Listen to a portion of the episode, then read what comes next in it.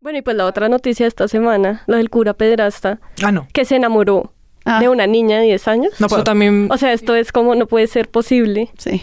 No puedo. Yo ese audio lo escuché como tres veces y sí, decir, yo lo escuché porque eso es también un debate interesante sobre el cinismo de una fuente. ¿Cómo te paras frente a una fuente que es cínica? ¿no? Como, como lo fue Garavito cuando explicó la violación y la tortura y la muerte de más de 200 niños. Es completamente cínico, lo cuenta como lo hace un psicópata, sin ningún sentido de realidad, ¿no? Su verdad es su realidad, pero la construye también porque es parte de su psicosis que al periodista le queda muy difícil. Y siendo la persona que lo estaba entrevistando, que además escribió un libro sobre esto, que yo creería que tiene una postura tan dura como la, po- la podemos tener nosotras, le dice dos veces, me perdonará usted, pero porque es esta reverencia a, como al sacerdote, ¿no? Me perdonará usted que yo le pregunte si no le parece, como cuántos arandelas hay que pedirle, si no le parece que esa relación de amor, no la vamos a decir relación de amor, es acoso y vuelve y le, en el avanza la entrevista que dura como 12 minutos y vuelve y le dice con su perdón no deja de pedirle perdón al, al sacerdote porque es que me parece medieval no como esa reverencia y él pues sigue diciéndole relación de amor. Ahí hay que defender a Gustavo Gómez que varias veces dice, es que este padre pederasta, ¿no? Como que intenta, no, no está conduciendo en la entrevista, pero lo trata de mencionar como, como para al menos jugar con ese término que le está poniendo en la mesa, junto con los que él dice, hay con, él, lo que deja en la entrevista es consentimiento, apoyo de los padres, amor, relación, ella me buscaba, y además hay un hijo. Y, él, y dejamos que todos esos conceptos queden como conclusión de una entrevista en la que hay que había que decirle el código penal, la violación, es una menor de edad, todo lo, y además toda la negligencia y toda la protección que tuvo la arquidiócesis. O sea, es un chicharrón de historia periodística, muy periodística, que incluye a monseñores y a no sé quién más. Y lo dejamos en cómo él le pagó la fiesta de cumpleaños de los 15 años. eh, vamos a hablar un poco de eso que usted llama una relación de amor. ¿Es una relación de amor la relación de alguien de más de 30 años con una menor de 10 años? ¿Usted cree que se le puede llamar a eso relación de amor? ¿Eso no es más una relación de abuso? Sí, eh, como, como le dije, uno cuando se enamora no, no tiene un calendario para avisar, para mm, decir cuántos años tiene uno o cuántos años tiene la otra persona, ¿cierto? Las circunstancias se dan para que, para que surja esta, esta relación de amor. ¿Y cuáles fueron esas circunstancias? Yo, me perdonará, usted lo veo tal vez como una relación abusiva por el tema de la posición que usted en ese momento pues tenía y de la edad. Usted lo llama una relación de amor. ¿Cuál fue ese contexto de esa relación de amor, eh, don Nelson? Todo depende del contexto que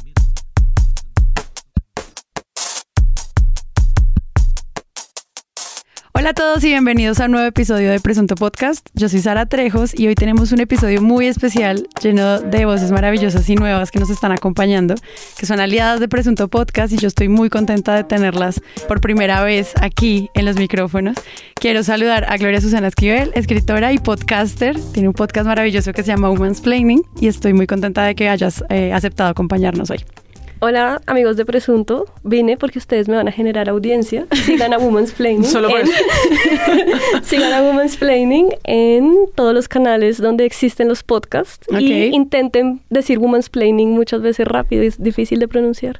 Ok. Es una marca difícil de posicionar. A mí lo que me gusta de Woman's Planning es que cuando uno busca eh, el podcast sale como en comedia y como es que el sean tan divertidos. más escuchado en categoría comedia en Colombia, cosa que nos demuestra que las mujeres somos muy chistosas, sobre todo cuando estamos defendiendo nuestros derechos. Ok. Eh, Mario Lombardo, quien desde este año se une al equipo de producción de Presunto Podcast y también es podcaster y también tiene un podcast maravilloso que se llama El Hombre Equivocado. Y pues muchas gracias también por venir. que deberían todos escuchar si no lo han escuchado. Pero bueno, además Sara decía que, que yo era como una especie de aliada de presunto y yo creo que yo trabajo por horas para presunto. Entonces, eh, Dos. dos horas, exactamente. como diría una querida ministra de este país. Eh, no, soy una aliada incondicional, Sara, por eso estoy aquí. Eh, gracias por la invitación. Qué lindo estar acá. No, por primera lindos, vez. Buenos acentos nuevos también para las voces de Presunto. Así y es. María Paula Martínez, que si no la conocen, pues los invito a que revivan 52 episodios de Presunto Podcast. Yo también tengo un podcast maravilloso que pueden escuchar en todas las plataformas. Sobre todo tengo un podcast maravilloso, muy Se llama Presunto. Podcast, ¿lo han escuchado?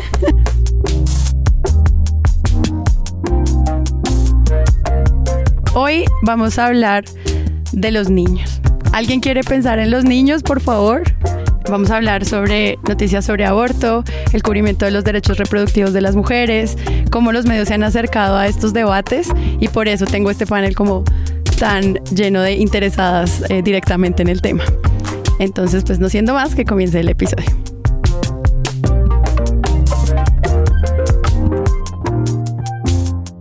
Empecemos por el mayor titulastre de esta semana. Historia. El pequeño Matías Duque protestó el día en que su papá prometió que acabaría con la mermelada. El presidente en un discurso público en donde estaban los niños acompañándolo, dijo, y aquí se acabará la mermelada en este país, no habrá más mermelada para nadie. Y el niño ha comenzado a llorar y a decir, pero si a mí me gusta la mermelada. Pero si yo todas las mañanas desayuno con mermelada, a mí me gusta la mermelada de fresa, ¿por qué me la van a quitar mi papá ahora? ¿Por qué me la va a quitar? Alicia Arango agradeció el nombramiento. Dijo que al presidente... Canal 1 dice el día en que Matías lloró porque su papá anunció que en su gobierno se acabaría la mermelada. Un titulastre eh, increíble que se publica en El Espectador, en Caracol. También en El Tiempo. Sí, en el tiempo, en todas Se partes. publica en todas partes. Fue una declaración absolutamente relevante de lo que ocurrió con nuestra presidencia de la República después de todo el escándalo del avión presidencial y de muchas otras cosas que pues nos están llevando a cabo en el gobierno nacional. Cómo gobernar. Yo, yo diría que más que un titulastre es, es una no noticia, es decir, es una agenda impuesta. Está claro que casi una noticia dictada que aparece en los medios, tal vez por vía pauta o qué sé yo, que viene del recurso público, y titulan una, una categoría que tal vez combina varias de presunto, que es como entre lavada de cara, no noticia, que nos importa juntas, y es Matías, que además poco han aparecido los hijos del presidente en medios, con nombre, tal vez nos enteramos algunos que se llamaba Matías y que se veía así como se ven las fotos, con una anécdota que cuenta la ministra, es la ministra Alicia, Alicia Arango, sobre Matías llorando el día que escuchó a su, pre- a su padre decir que no habría más mermelada porque a él le gusta mucho la mermelada. Y también cabe notar que no hay emoticones de mermelada y por eso no pudimos burlarnos tanto como quisiéramos en las redes. Lo Pero- intenté. Yo amo que como todo es susceptible a hacer la lectura de género, podríamos hacer una lectura de género a esta noticia, porque la hija de Duque, despilfarradora, llevando a sus amigos a Panaca, y Matías, lindo, tierno, gordinflón como su padre, amante de la mermelada. Ok. o sea, Wow, por primera vez sabemos el nombre del pequeño Matías, Sí. no sabemos el nombre de la pequeña panaquera. Eh, pero no era, no era Matías el del cumpleaños. No, era la, la hija. Era la hija. Sí, sí. No sabemos cómo se llama la hija. Y me parece que, digamos, yo estoy muy ofendida con que este señor haya despilfarrado recursos para ir a Panaca. Siento que hay formas más narcotraficantes de celebrar cumpleaños. O sea, como yo hubiera Y ido a luego darle la. Cruz de Boyacá a Sí, Panaca y todo el algo así, tema. pero al parecer necesitamos darle la cara al pequeño Matías. Entonces... Que es un juego falso para decir que en este gobierno no hay corrupción. ¿no? Exacto. Porque lo que quieren es desde la empatía que genera un niño, en este caso el hijo del presidente, una foto linda, una foto de él también como padre, ¿no? Humanizado. Recordemos los debates de su separación, de su amante, no sé qué, ¿no? Entonces esto pone otra imagen otra vez de este padre con su hijo.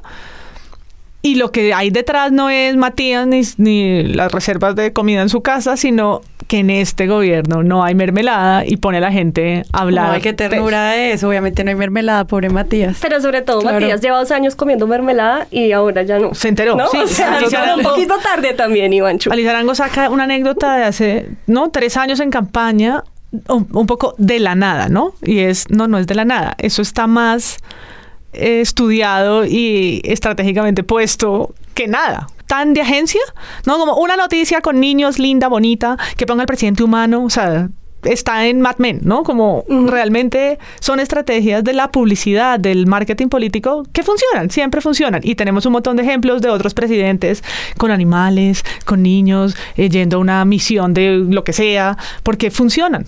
Sí, además después de dos semanas en las que se había hecho también un cubrimiento un poco negativo hacia la entrega de dulces a niños del Chocó. O sea, como que todo empieza a juntarse, como la primera dama hablando de la, del de la defensa de los niños, el tema de Panaca con los niños, la familia con los niños, la familia feliz, y todos pues como esta familia feliz que fue por la que votó medio país, como seguir legitimando que este es un buen padre y pues ahí está pintado Pulso, está pintado El Espectador, Noticias 1, El Tiempo, en fin, como que a todos les pareció una super noticia y eso es lo que queríamos resaltar. Pero yo pienso sobre todo cuánto les pagarán ¿Será? para publicar eso, porque es que es malo. O sea, como que Claro. se puede poner, esas historias se hacen y siempre se han hecho de que los medios son medios, pues que es muy mediocre. Nadie se va a enternecer con el niño de la mermelada a estas alturas del partido.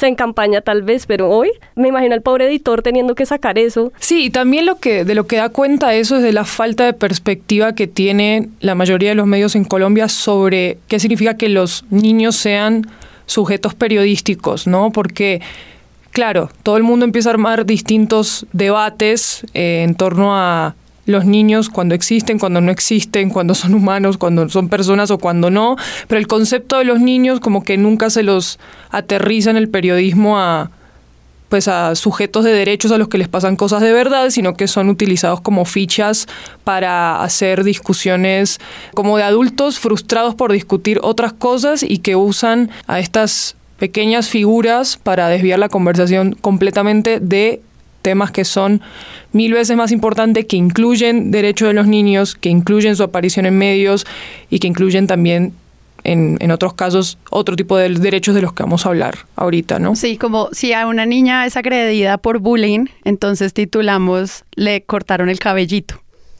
Exactamente. Ni siquiera fue agredida por bullying, es como un intento de homicidio Claro. Sí. de unas estudiantes en un colegio de Ciudad Bolívar que la lanza por unas escaleras, está inconsciente y a eso le llamamos matoneo. Es como, no, matoneo es decirle gordo a un niño. O sea, matoneo es discriminarlo. Esto es intento de homicidio duro. O sea, uno no tira a una compañera para matonearla, uno tira para matarla. Si no vas a hacer enternecer este tipo de noticias diciéndole cortaron el cabellito. Nosotros ya habíamos nos habíamos acercado de desde muchos lados a esta pregunta sobre los niños como un uso moral del enfoque de la noticia.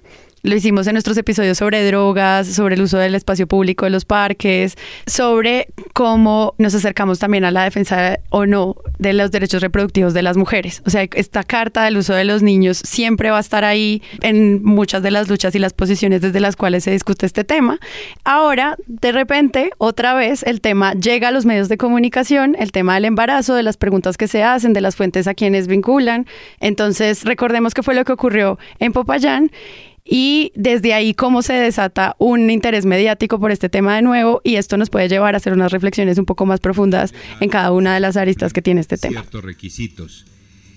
El caso se ha puesto en evidencia por una particular protesta que se viene adelantando en las afueras de la clínica La Estancia de Popayán.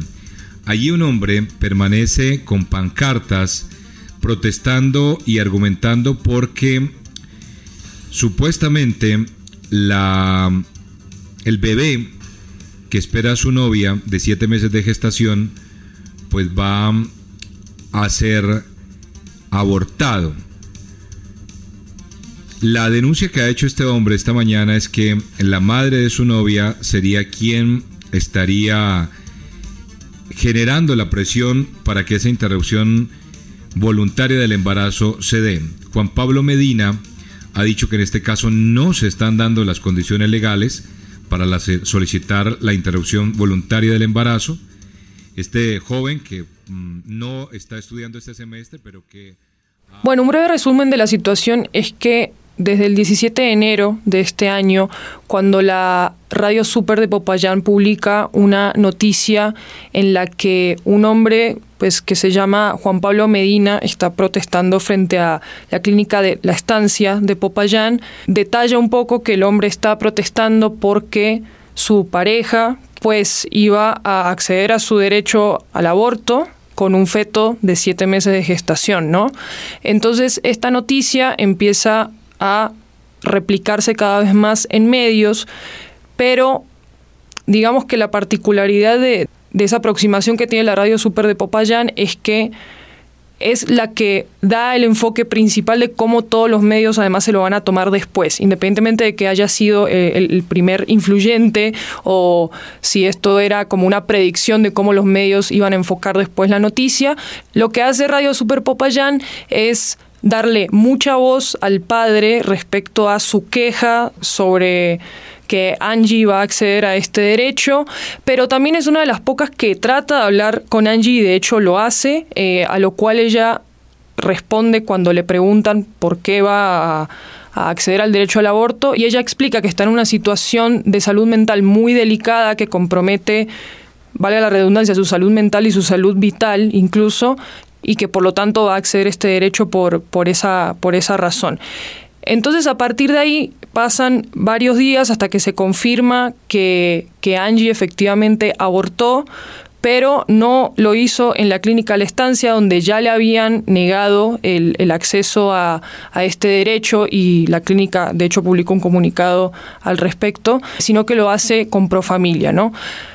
Y ahí es donde esta noticia empieza a trascender de forma viral y peligrosa y lo que empieza a pasar es que todos los medios empiezan a buscar al papá, al progenitor de, este feto que fue abortado, y se empieza a enfocar la noticia en los siete meses que tenía ese feto. ¿Qué pasa con esto? ¿Qué opinan? Yo siento que el escándalo parte de precisamente del tiempo que tenía ella de embarazo y le hace caer en cuenta a la opinión pública, lo que existe en la ley. Entonces el debate está entre lo que es legal y lo que no es legal.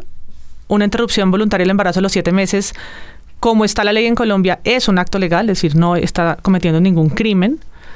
Y por el otro lado, la opinión pública, poco conocedora del marco regulatorio del embarazo y que tampoco lo aprueba, arranca, por supuesto, desde la moralidad a hablar de en las redes estaba el nombre, ¿no? Entonces, Juanse, hashtag Juanse. El pequeño Juanse. El pequeño Juanse, arrancan a hablar en medios de el aborto es, ¿no? Como a definir y a que la gente empiece a jugar con el hecho de la vida, de qué tan formado está. Hay una parte de la discusión que es sobre el aborto en sí mismo, que es la de siempre, ¿no? Las mujeres asesinas que no tienen derecho a decidir sobre la vida de un ser humano que solamente puede Dios y meten la iglesia y qué sé yo. Y la otra en narrar como la atrocidad de matar a un niño de siete meses, ¿no? Y en eso el periodismo empieza a jugar entre los relatos. Yo vi muchísimas, muchísimas periodistas y influenciadores y no sé qué recontar que es un niño de siete meses. Un niño de siete meses ya está formado, ya tiene manitas, ya tiene pulmones, ya tiene, ¿no? Como todo esto que es médico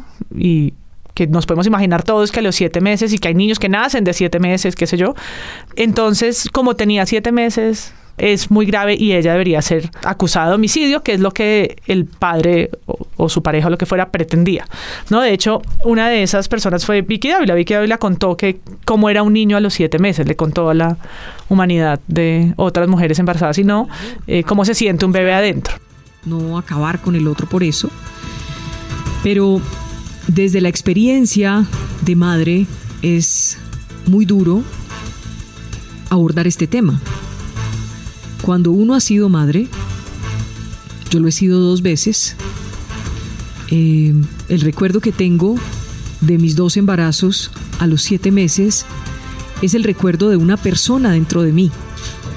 Es el recuerdo de, de una personita que se mueve y que mi barriga se deformaba en el momento en el que, en el que se movía. Una personita que no se quería dormir y se movía hasta el cansancio aún cuando yo tenía sueño. Una personita que se quedaba tranquila cuando le ponía música. Una personita que dependía absolutamente de mí.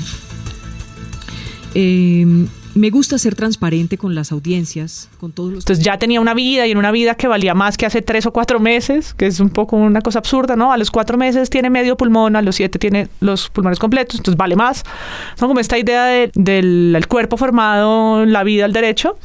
Y por el otro lado la ley, que es clarísima y que además da sujetos de derecho después del primer respiro. A mí me parece como súper importante lo que tú dices ahí, la palabra crimen, porque creo que eso también le da un tinte a la forma en la que se ha narrado esta noticia. En CMI salió una entrevista con el padre, o sea, se habla de la interrupción voluntaria del embarazo como un fatídico hecho que tuvo un desenlace fatal. Se ve al padre diciendo que esta mujer asesinó a su hijo, o sea, esto se volvió un infanticidio cuando lo que siempre ha sido es una interrupción voluntaria del embarazo. De gestación, una mujer decidió interrumpir su embarazo en Popayán. La joven de la pareja de la joven que se negó a este aborto asegura que demandará a la mujer, según él, por feticidio. La mujer habría abortado por problemas psicológicos. La lucha que había emprendido Juan Pablo Medina para evitar un procedimiento de aborto por parte de su novia Angie tuvo un fatal desenlace. Profamilia accedió a practicar la suspensión del embarazo. Quisiera preguntarle a los de Profamilia cuándo me asesinaron a mi nieto, el niño que tanto anhelábamos y que mi hijo luchó para que lo dejaran vivir. Al interior de la vivienda de Juan Pablo, ubicada en el barrio La Paz, todo es dolor y confusión. Solo tienen preguntas. Se voltea la discusión hacia el bebé de siete meses, ¿no? Y se vuelve una cosa súper personal. Si yo hubiera tenido siete meses, lo hubiera dado, lo doy en adopción. Si yo hubiera tenido siete meses, igual el papá quería al hijo, entonces se lo entrego al papá. Es una cosa súper personal, en donde lo último en lo que se piensa es en la vida de esta mujer que está ejerciendo su derecho como una ciudadana plena. Entonces es muy complicado porque esta mujer deja de ser una mujer y se vuelve una criminal. Y como en este país, quien es bandido no merece nada. Entonces, pues los bandidos de las FARC, eh, los, encapuchados vándalos, entonces pues las mujeres ciudadanas plenas ejerciendo un derecho, pues son asesinas aborteras, criminales, y pues ahí ya se complica la discusión porque se distrae el punto y también pues creo que yo siempre creo que todo es una teoría conspiración esa es mi gran, mi gran forma de entender el mundo. Y sí hay una discusión que está pasando y es la de eh, una campaña que está saliendo, que es la campaña Causa Justa por la eliminación del delito del aborto. Y es porque el delito, el aborto está tipificado como un delito, cosa que hace que hayan muchas barreras para eh, las tres causales. Eso sí está pasando, esa sí es una discusión relevante. Es hora de hablar de qué pasa cuando una mujer busca acceder a una interrupción voluntaria del embarazo en Colombia. Pero todo esto se volvió en, si yo tuviera un bebé de siete meses, yo lo entrego. Y es, ese no es el punto acá. ¿sí? Entonces, cuando la opinión pública decide dirigir la discusión hacia otro lado que estigmatiza, pues apague y vámonos. Pues es que en ese sentido hay como dos maneras en las que uno debería evaluar lo que significa la penalización del aborto. Una, como la separación de la prohibición del aborto por un lado, como el aborto lo prohibimos a estos niveles, eso es una discusión que se da en todos los países. Y el otro, que es eh, la decisión autónoma de las mujeres sobre sus propios cuerpos. O sea, como que son dos discusiones que muchas veces se mezclan y cuando los medios no logran encontrar que son cosas un poco diferentes, pues terminan cargándolo de moralidades y de posiciones de, las cuales pues hay personas que dicen yo haría, si usted pudiera bombardear a los niños del Caquetá, ¿lo haría? responda ya. Y eso no es la forma en la que uno puede construir realmente discusiones de opinión pública. No, pues el tema del día, el aborto es. Ah, el aborto. Aborto de siete meses es. El aborto de siete meses es. Entonces la gente contesta como el crimen atroz, hay que ser. Hay una persona en redes, yo leía cualquier cantidad de eh, incongruencias, ¿no? Como hay que ser petrista para eso. ¿De qué hablan? luego había otra, otra. No, pero es real, o sea, esto está en Twitter. Sí. Pero es más, quienes lideran discusiones sobre el aborto cuidan mucho el término porque saben que aborto de una genera un sensacionalismo y un moralismo alrededor. ¿No se le debería decir aborto después de las 20 semanas? Y si el peso y el, si el feto pesa menos de 500 gramos. Entonces, eh, en esto el término médico, digamos, es interrupción voluntaria del embarazo. En algunos países solo se le dice así, se le dice como IV. Y es muy difícil tener esa discusión de derechos de la mujer sin que los medios titulen o usen fotos, manitos naranjas, rosadas, sacadas como de estos libros de gestación, donde el niño se está formando en una bolsita. usar esas imágenes para hablar de derechos de la mujer es hacerlo todo mal. Pues es mostrar una vez más que valen más los derechos del feto ingeniero que los derechos de las mujeres. Es así de sencillo. O sea, la, la cara del aborto es la cara del feto indefenso, pobre, y no la cara de una mujer que está pasando por una situación en donde está ejerciendo libremente sus derechos. Con esto que tú dices de las encuestas tuiteras, en Pregunta a Yamit, que invitaron a la secretaria de la mujer, que dio una entrevista muy buena, Yamit no lo podía creer. O sea, la pregunta con la que cierra y que invita a sus audiencia es... Mujeres, ¿ustedes son partidarios de que la mujer libremente decida si aborta o no? Sí. Sí. ¿Y ustedes, sí o no? ¿Cree usted que la mujer debe ejercer libremente sus derechos? Y es como, wow, amigo, 2020 y yo votando. Uf. O sea, es, es realmente a mí me parece que es algo de no creer, como el lugar en el que la mujer no es sujeto de derecho en esta sociedad. Solo es sujeto de derecho y si volvemos como a, a lo que estamos hablando antes, tiene más voluntad si se enamora de un cura pederasta y la invita así, o sea, como la mujer no es agente en esta sociedad. También tenemos a la gran maravillosa Aida Merlano, que dio su entrevista y en su entrevista básicamente ella era una sujeta de Herlein, sujeta a un montón de manipulaciones y a un medio de cosas. O sea, las mujeres, no hay forma en la que se entienda que las mujeres son ciudadanas, agentes y que pueden libremente ejercer sus derechos. Es imposible, digamos. O sea, es más fácil creer que el niño Matías come mermelada que la mujer puede libremente decidir. Además, la respuesta, el aborto de siete meses, es la respuesta periodística y válida, es legal. Fin. Punto. Fin de la discusión. de la discusión. En otros países podríamos abrirla, porque en otros países el marco regulatorio es clarísimo en estipular una edad de gestación, 20 semanas. Entonces, pues allá pueden tener la discusión con, eh, ¿cómo se llama? Juanse, y decir entonces que es ilegal, que cometió un acto ilegal porque dejó pasar las 20 semanas y hacerse preguntas sobre eso. Acá no. Y ese despertar, yo creo que hay un despertar de dos cosas. Uno, ah, como así que la ley colombiana no tiene, no tiene edad límite. Y dos, que ese me parece el tema más difícil y es la, la causal por la que ella accedió a ese derecho. Y es la salud física y mental. Ah, no, esa no importa. De la madre. La salud física y mental, ah, no. Pues yo también me deprimí, esa fue otra que yo vi. Ah, yo también me deprimí cuando tuve mi hijo. ¿Qué? ¿Qué? Sí, pues sí, estaba tan deprimida que se lo entrega al papá y ella lidia con su depresión y termina con Yo su lo que- universidad. yo lo que más Mm, amo Porque de todo entonces, esto- ¿quién valida que tú eres, que hay un daño físico para ti? Y un daño, y un daño mental.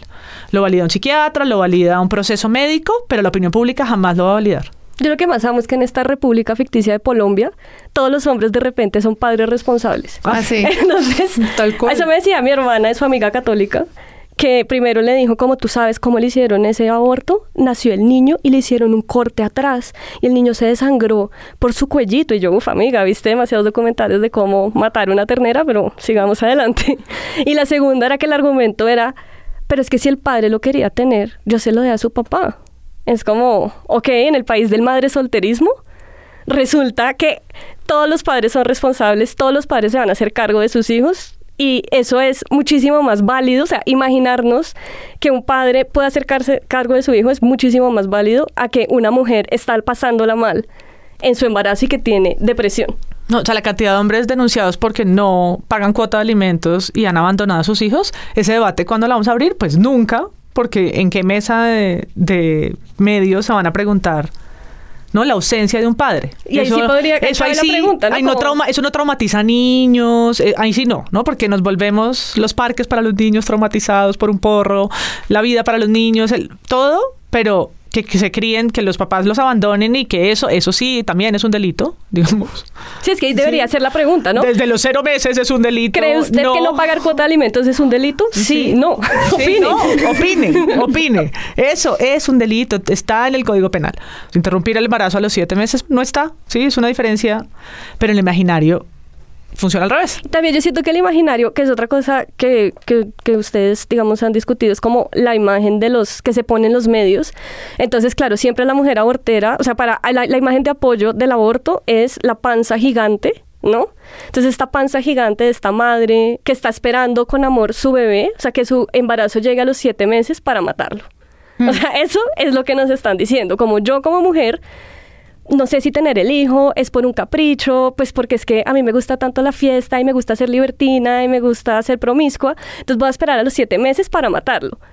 Así no es. O sea, como que de dónde sale ese estigma realmente y eso es lo que a mí me genera como más frustración de ver las historias de cómo los medios de comunicación relatan el aborto, porque es la idea de una mujer abortera, es la mujer asesina que no tiene absolutamente nada más que hacer, sino cada siete meses embarazarse para matar un bebé. Pues es que es una imagen que además genera muchísima empatía, porque tú ves una mamá que está sosteniendo con una barriga enorme en blanco y negro unos piecitos de un bebé muerto y dices como abortarés, pues eso incluso, eh, o sea, es una imagen tan violenta que causa la empatía de inmediato para la participación como de las audiencias. Nunca hay una imagen de otro tipo, como de, o bueno, en algunos medios como el espectador sí, pero como de mujeres jóvenes que están en la lucha por el aborto libre y legal y seguro, no, no es esa imagen como del activista o de la mujer que simplemente quiere tener como control de su propio cuerpo, sino de el fetito muerto. Y ese tipo de construcción de narrativas es muy direccionado a qué tipo de audiencia va a entrar a mi portal y va a darme un clic y va a apoyarme en mi encuesta. Pero es que sobre todo es empatía con quién, o sea, nunca con la madre. No, no, no. Y si encontramos relatos de mujeres que han abortado, casi siempre son eh, relatos que van o hacia intentar desde las buenas intenciones querer banalizar el aborto, como no es tan grave en verdad, pues médicamente sí es grave. o sea, sí es un procedimiento médico. Si no es un planzote.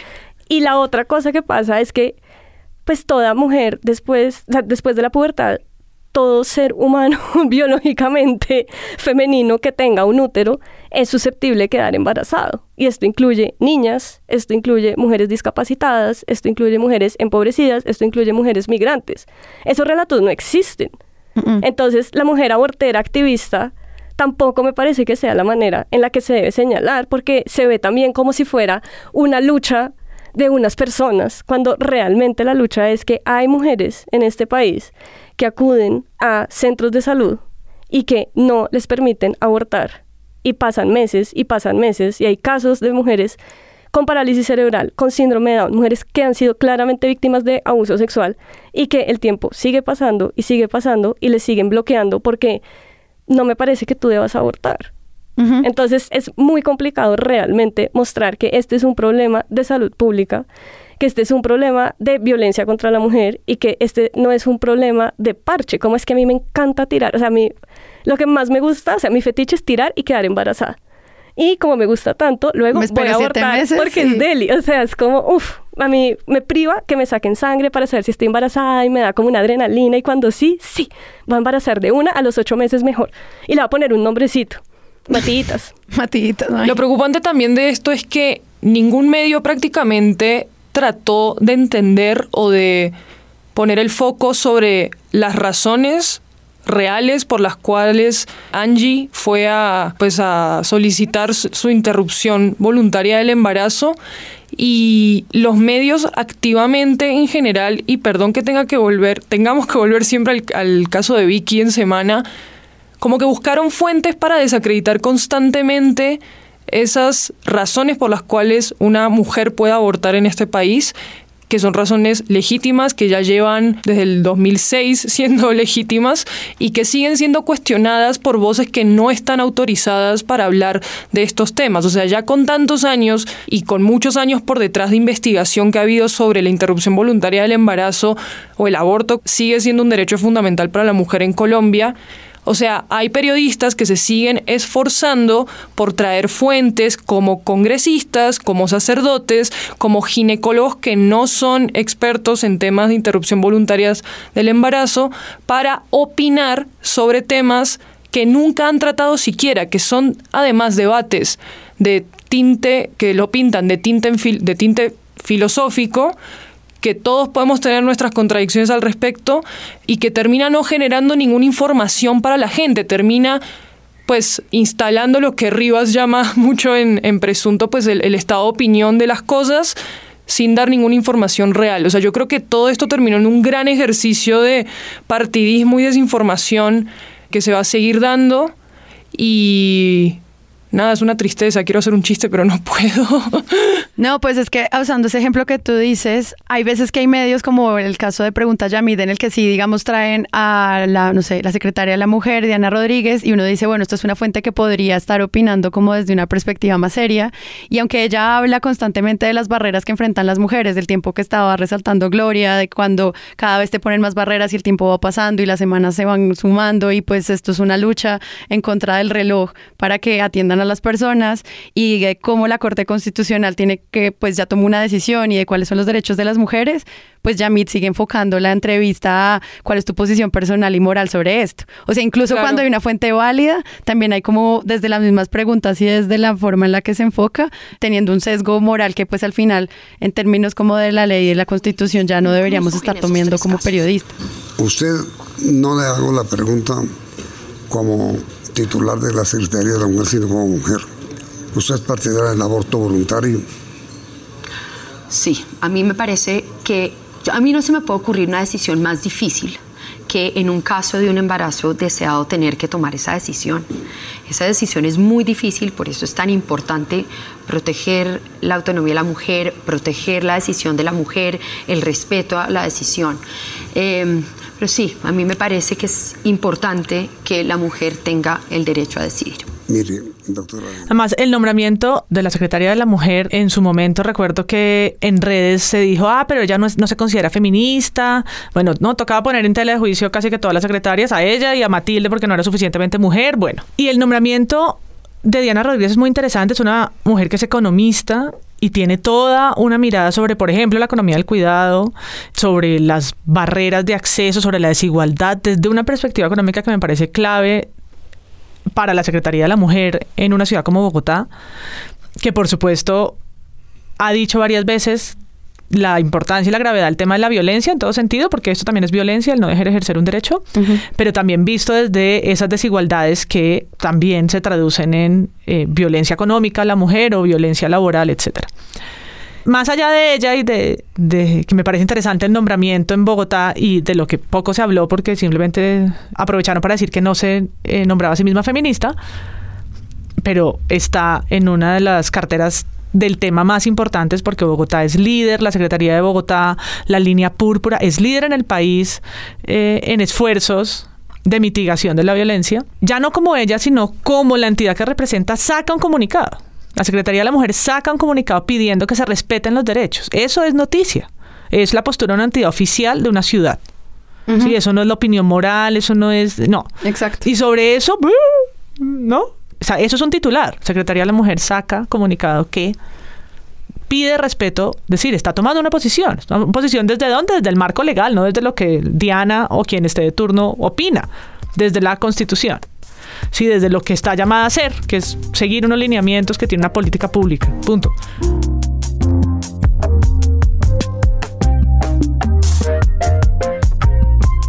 Que a propósito hablando de instituciones, la Secretaría de la Mujer, pues Pro Familia también fue un gran protagonista del cubrimiento de los medios. Y entonces en este momento quisiera que trajéramos a nuestro presunto podcast el reportaje investigación que hizo la FM sobre Profamilia. ¿Profamilia aumentó sus ingresos mientras aumentaron los casos de aborto?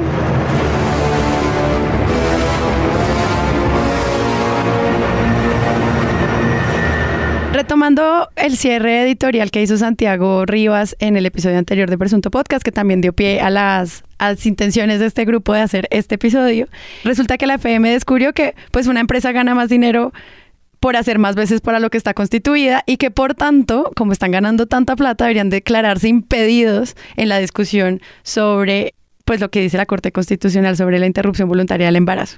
¿Ustedes qué opinan de este maravilloso reportaje de Santiago Ángel para la FM? Creo que Santiago Ángel pensaba que estaba publicando los Panama Papers de, de la temporada por cómo presenta su gran y reveladora investigación que está completamente tergiversada en la medida de que lo que está haciendo Profamilia es obviamente ayudando a mujeres a cumplir su derecho fundamental a la interrupción voluntaria del embarazo. Es que no entiendo, no entiendo por qué nadie puede entender que es un derecho fundamental. La idea de aborto negocio, que es la que la que ese, ese reportaje y además eso también terminó en redes en unos afiches de el millonario negocio de los abortos.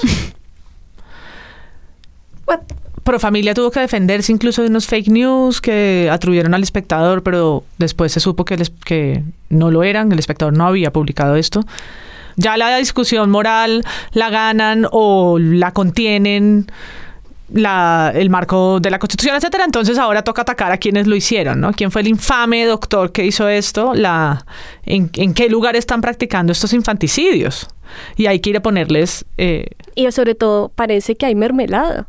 Parece que se están lucrando. O sea, realmente es como manual de indignación del colombiano 101, que es como infanticidas, tenaz. Segundo, se están ganando plata, tenaz. O sea, Entonces yo lo único que le veo de validoso al tema y es, ah, hablemos de cómo, de cuánto cuestan los abortos. exactamente. Hablemos de cómo se puede acceder, porque cuando hablamos de aborto libre y seguro para todas, esa es una de las barreras. ¿Quiénes se pueden pagar un aborto y quiénes no? ¿Quiénes lo tienen que hacer en un sitio de garaje y atentar contra su propia salud versus las que se lo pueden pagar?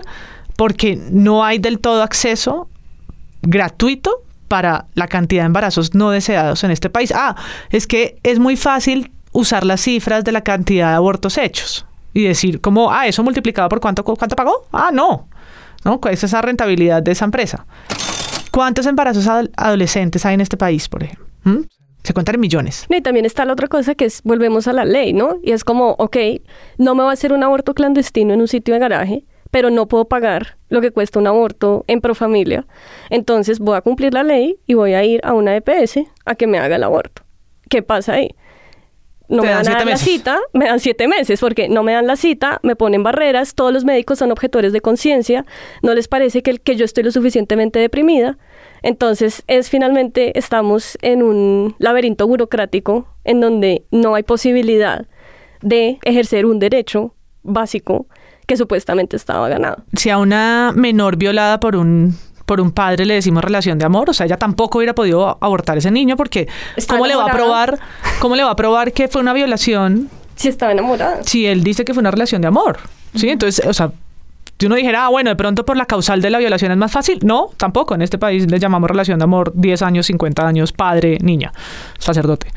La de la salud de la madre física es difícil de probar, pero creo que son de los abortos que la opinión pública mejor recibe, ¿no? Como la madre va a morir en el parto o viene el feto con una enfermedad gravísima que pone en riesgo las dos vidas y la gente tiende a decir, ay, que se lo lleven al purgatorio, al Dios, ¿no? Como tener hasta una excusa moral de que descanse en las manos del padre. Pero en la, en la salud mental, que es otro tema al que tal vez le podemos dedicar capítulos enteros de cómo se habla sobre salud mental en los medios en Colombia, la salud mental es tiene otra, otro piano encima de, "Ay, pero la depresión, eso no es tan grave, eso parece un capricho. ¿Qué salud mental les parece suficiente? O sea, ¿qué estado de salud mental o qué diagnóstico de salud mental les parece suficiente para interrumpir el embarazo? Probablemente ninguno, ¿no? Probablemente ninguno, o porque todos van a ser, pero igual que lo tenga, porque es esta idea como de ser simplemente la dadora de vida. Ah, pues está, así sea lo que sea, nombremos cualquier enfermedad psiquiátrica. Ella está aportando, ella es la máquina, la incubadora de ese ser humano sujeto de derechos. Que lo tenga, que lo tenga, que lo tenga, que lo traiga al mundo. Esta idea de que lo, lo traiga al mundo, porque él merece vivir. ¿Y quiénes estamos dictando que merezca la vida? La vida, alguien decía ahí, pero ustedes van a, van a pagar la vida al niño, van a, vamos a hacer una- un baki para, para esto. O sea, ¿de dónde? Sí, él merece la vida. Sí, otra vez es esa cosa de la vida, la vida de la madre, del padre que decidieron tener ese hijo. Y si no, eh, si ella decide no tenerlo y acceder a su derecho, se acaba, se interrumpe para cuando ella más quiera ser madre. Pueda que en cinco años, en diez, Angie quiera ser madre y lo sea. ¿Y qué pasa? Pero sobre todo con eso, con el caso de Popayán, la salud mental a mí me parece tan absolutamente clara. O sea, ese hombre está loco. O sea, ese hombre salió en todos los medios a decir, ese hijo es mío. O sea, ese hombre debió enloquecer a esa mujer. Claramente. O sea, en ese caso también hay una violencia muy fuerte que ese hombre ejerce hacia esa mujer, simbólica y no simbólica. Y aún así seguimos diciendo, pero que lo tenga y que él lo críe. Y es como, no puede ser posible. O sea, o yo tengo demasiada experiencia con parejas abusadoras y ya estoy curtida y sé reconocer uno a metros. O sea, realmente este es un hombre que no respeta ni la intimidad de su pareja, ni los deseos de su pareja, y que pone a su mamá a llorar en medios a decir que su pareja es una homicida. O sea, realmente no hay manera de no creer que esta mujer realmente está pasando por mucho estrés. donde no me encuentro bien, donde lo único que he querido es que esta pesadilla no esté pasando. ¿Y cuál es la pesadilla, Angie? Pues de que él quiere hacerme quedar a mí como la mala, pues ante todo el mundo, cosa que ha logrado por todos los medios. Pero aquí lo que pasa es que él no cuenta la, pues como las cosas como son. de que lo único, él y la familia lo único que, que han hecho es obligarme y presionarme que yo tengo que tenerle el hijo. Y su argumento es el de, eh, hola Freud, ¿no? Está loca. Sí. Y eso cala también. O sea, les faltó No, titular obvio. como mujer loca decide interrumpir su embarazo y padre responsable la acusa de homicidio, ¿no? Es como no hay peor argumento o mejor argumento que el de la locura de las mujeres, ¿no? Que parece un está en un lugar común, pero es tan válido, tan válido y los medios lo replican. Ah, sí, no, no está estable. Entonces también esa enfermedad la anula. Ah, pero pues es que ya no, no debería haber decidido, si está tan, eso también lo escuché mucho en medios, si está tan inestable mentalmente, ¿cómo la dejan decidir sobre derechos? No. Pero es que sobre todo eso es lo que más me parece maravilloso en ser mujer, que es como pierde, pierde, nunca gana, gana. Es como una mujer que decide, es una mujer que está loca. Una mujer que toma decisiones frente a sus derechos debe ser tildada de loca. Una mujer que dice que está deprimida es una mentirosa. O sea, la locura solo funciona cuando una mujer actúa con total independencia y se deslinda de la idea de una familia, de la idea de ser madre, de un destino biológico que definitivamente no tenía por qué acatar, menos con ese cabrón. Todo bien. Pero como ella decide separarse de ese imaginario, está loca. Y luego, si decide sobre eso ponerle la idea de la depresión, pues no, o sea, esto ya es la bomba de la imposibilidad de pensar en una mujer inteligente capaz de tomar una decisión. Y pasa un poco como con la comunidad, con los derechos LGBT, y es que van más adelante la- el marco de la Constitución que la cultura, el imaginario de la gente y la opinión pública. Es decir, aunque esos, esos derechos ya estén, pues también hay quienes les objetan el derecho a la pensión, el derecho a ser pareja, ¿no? Eso existe. O pues simplemente los discriminan y les gritan cosas en la calle por estar cogidos de la mano, etcétera, cuando todo eso, digamos, existir como pareja sujeta a derechos, está en la Constitución del, del 2005 o antes. Y también es interesante si los medios hicieran la pregunta de qué ocurre cuando si hay una penalización del aborto, ¿qué pasa? ¿Vamos a meter a la cárcel a estas mujeres? ¿Cómo vamos a comprender la parte de penalización? Pues es y que- cómo se co- cómo se entiende ese tema Esa de es la discusión actual, porque sí hay, o sea, sí está tipificado como un delito de uno a tres años de cárcel. O sea, Claro. por eso se está haciendo el llamado a, a la causa justa, porque es, o sea, sí es un delito y esto ya pues me parece, si no fuera como completamente absurdo, me parecería decimonónico, romántico y digno de una novela eh, de gran literatura, pues porque es, volvemos a lo mismo, la mujer que no quiere tener un hijo, la mujer que decide tomar decisiones que van en contravía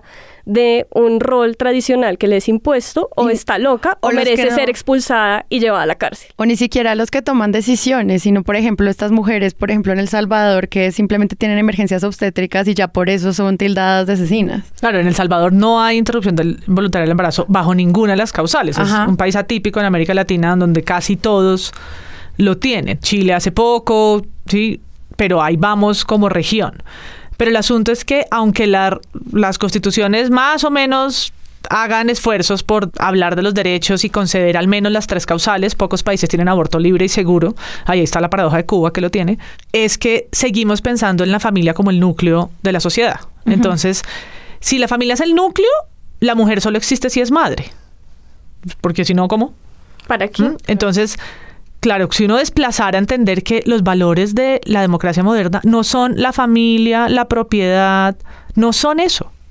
Sí, tenemos que empezar a hablar de ciudadanía, pero de eso no hablamos. Nosotros desplazamos los valores de hoy que deberían ser esos por familia y propiedad. Entonces, por eso a la gente le dicen aborto, asesinos. Es que nos vamos a volver como Venezuela, la propiedad privada. ¿Sí? Son los dos grandes miedos. Van a destruir la familia. O sea, Vivian Morales hizo un proyecto de ley para que nadie de la comunidad LGBT ni madres solteros pudieran adoptar porque ponían en juego los valores tradicionales de la familia. O sea, es pensar con la Constitución de 1886.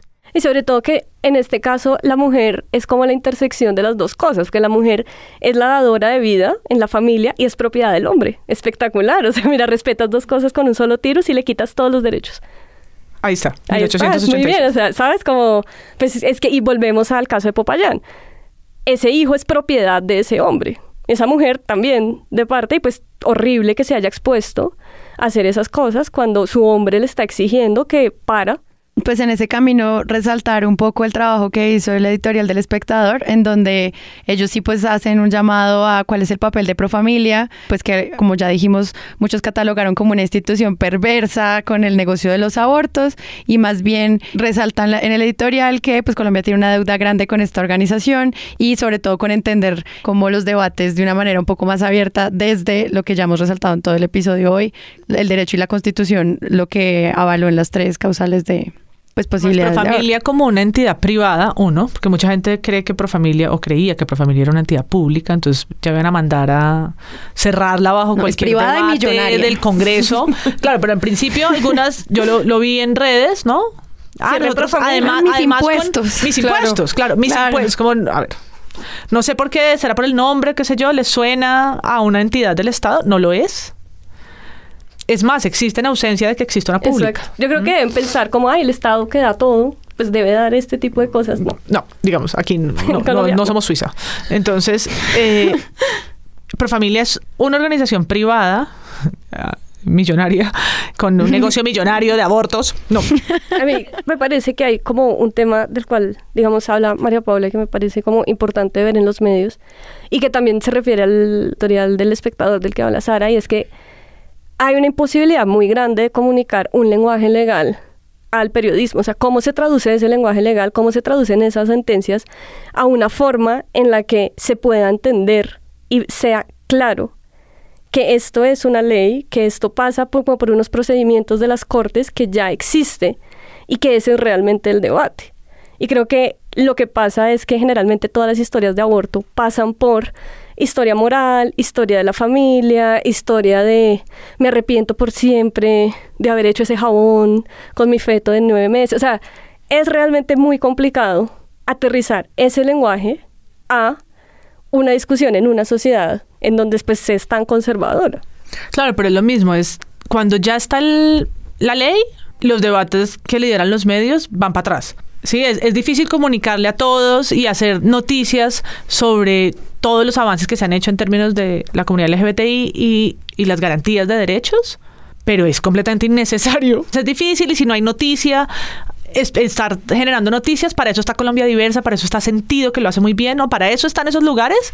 Ah, Lanzaron ayer la plataforma Celeste, ¿no? Ahí hay que resaltar la labor que hacen ellos para todo el tiempo estar hablando de la garantía de derechos. Pero los medios, si no van a aportar, al menos no lo hagan peor al debate, porque es- lo que hacen es poner otra vez en duda la legalidad y la legalidad, porque si volvemos a volvemos al debate de la enfermedad, nos volvemos a qué siglo, ¿no? De verdad, otra vez vamos a decir que es enfermos y esto es lo mismo.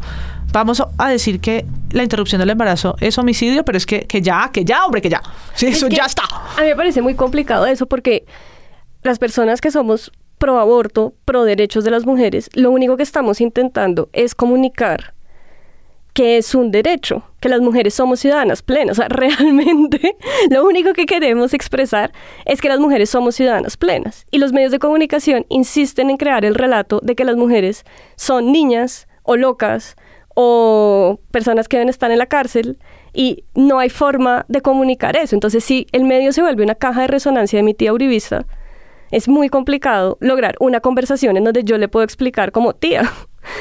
Esto también tiene que ver contigo y sobre todo tiene que ver con otras mujeres migrantes empobrecidas, discapacitadas, que no pueden acceder a ciertos derechos y que no tienen por qué ser madres si no lo desean. Entonces, es muy difícil como dentro de esos estigmas y dentro de esos relatos que se ha construido de la mujer abortera, mostrar que no es así. Un diagnóstico que uno puede hacer de, otra, de toda esta situación es que los periodistas no se están haciendo la pregunta básica de a quién tengo que recurrir para hablar de este tema porque yo evidentemente no sé de este tema. Y, a ver, en principio no está mal que un periodista no sepa a profundidad de un tema. Lo que está mal es que no se esté haciendo la pregunta de quién es la fuente idónea que me va a dar esto y cuáles son los documentos constitucionales y las leyes que tengo que leer para contextualizarme mínimamente para entender a quién tengo que buscar. Es que todas esas preguntas no se están haciendo tampoco. No, y a quién le abro el micrófono, porque es que el periodista no, de- en profundidad los periodistas no sabemos de nada. En profundidad de nada. No, de acuerdo. Supuestamente hacer comunicación y periodismo y hemos comprobado que no. Que tampoco, exacto, de eso que sabemos eso. poquísimo. Entonces, no sabemos de economía, no sabemos, no podemos ser expertos medioambientalistas, científicos de las curas contra el cáncer, de las del coronavirus, de la regulación del embarazo. No, o sea, nuestra profundidad es de dos centímetros. Pero ¿a quién le abres el micrófono? Le abres el micrófono a que venga un sacerdote, una, una persona provida, ese es, ese es el debate. Y la persona que abortó. Perdón. O sea, ¿qué, qué son esas fuentes? Lo mismo, vamos a hablar de pederastia. Le vas a hablar, le vas a abrir solo el micrófono porque esto fue un soliloquio. No, no, no entrevistaron a, a la persona que lo está demandando, porque la persona, la historia que nombramos al principio del episodio, sucedió hace muchos años. Ella hoy tiene 30 años y está abriendo un, un caso penal. Hoy tiene 30 años, es decir, no, no, es no es como decir, ah, lo que alguien pensó, cómo van a entrevistar a una niña de 15 años, no. Yo me puse a mirar la, cronología y esto sucedió hace varios años. Él, de hecho, fue trasladado a Sarquidios. Estamos hablando de un monseñor que ya ni está. Ella hoy tiene 30 años, o sea, que es una fuente a quien se le puede preguntar sin problemas, ¿no? No hubo consenso de los papás para que sucediera una cosa de abuso sexual, pero ahora sí hay que decir consenso para los medios. Y no le están preguntando, le están dando el micrófono solo a él. Solo a él para que haga el soliloquio psicópata, ¿no? De su relación absurda, llamándola de amor, ¿no? Y contando cómo le pagaba las fiestas y ella lo buscaba y su familia se la daba. ¿no? Solamente le abrimos el micrófono a él y decimos que es peludante historia. Hasta luego. Plup. Pues volvemos al soliloquio psicópata del padre responsable. O sea, a mí de verdad ese hombre me genera pavor, el hombre que no quería que su pareja abortara, y es eso. Juan O Pablo sea, se le llama. vamos a creer a esta persona que él es un padre responsable de una vida que no existe. Perfecto. Y vamos a generar empatía con él. Perfecto. Es, no sé, me parece que es muy complicado como esa idea que los medios de comunicación tienen de la imparcialidad. Entonces, pues en la pederastia hay dos casos, o sea, hay dos lados de la historia. No, hay un lado que es el lado del crimen. Fin. no hay que balancear, es que hay que tener más... no. No. Y no hay que ponerlo en duda. ¿No? Porque cada vez que él decía relación de amor, yo decía, lo estás poniendo en duda. O sea, estás diciéndole, pero ¿cómo era? Y le preguntaban, no, deja de validarla. ¿Cómo era? No, entonces yo iba a recogerla, ella me buscaba, ella llegaba porque yo le expresé mi amor cuando tenía. Deja de legitimar lo que está diciendo. ¿Sí? Si el psicópata responde con su cinismo y su historia loca, el periodismo, ¿qué hace? Le sigue diciendo, le pregunta por los detalles de la fiesta, ¿en serio? O sea, a eso nos dedicamos. Eso para mí está bien en la audiencia. Vaya a la audiencia y pregúntenle todo lo que necesiten para argumentar su relación de poder. ¿No? Porque es una relación que además usa esa figura, además en algunos lugares donde la iglesia tiene todo ese, ese espacio tan importante, pues el padre es una figura de poder. Entonces le está preguntando por eso, en una audiencia háganle los detalles. El, el juez o el defensor de familia tiene que actuar como actúa, el periodista no. El periodista no es para preguntarle como bombas amarillas. respeto. Con todo respeto, con todo respeto, me perdonará usted, yo le pregunte bombas amarillas o azules. ¿Cuánto le costó la fiesta?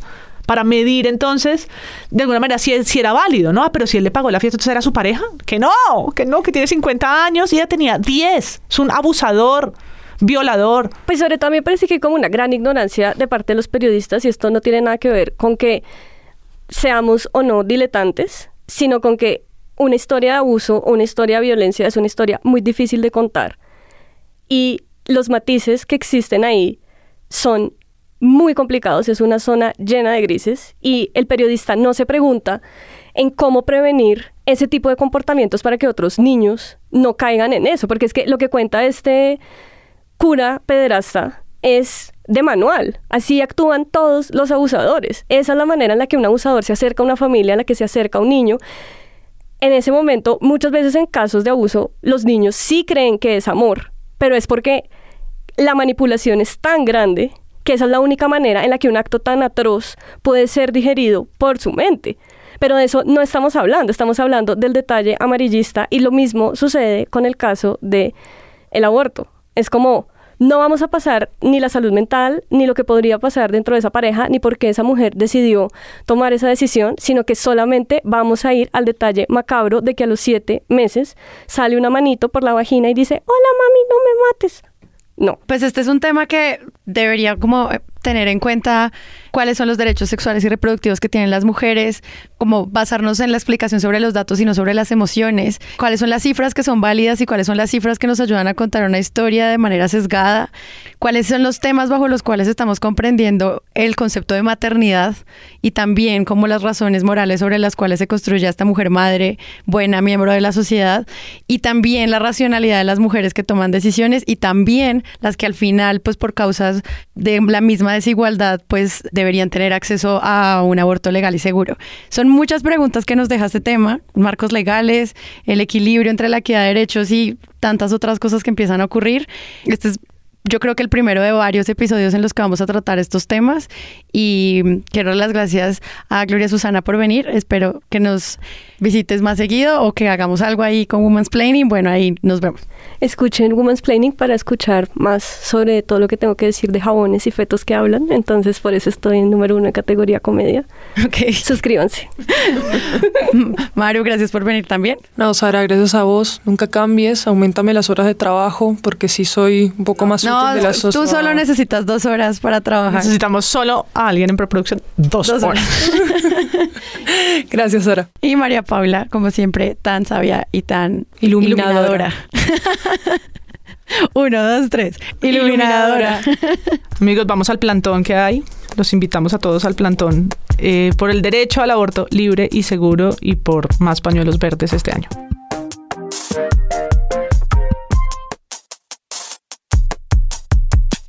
Avisos parroquiales, nos vamos de fiesta. Yo estoy, en la, yo estoy en la preproducción de la fiesta, entonces ténganme Solo dos paciencia. horas. ¿Trabajas dos horas para eso? Téngame paciencia.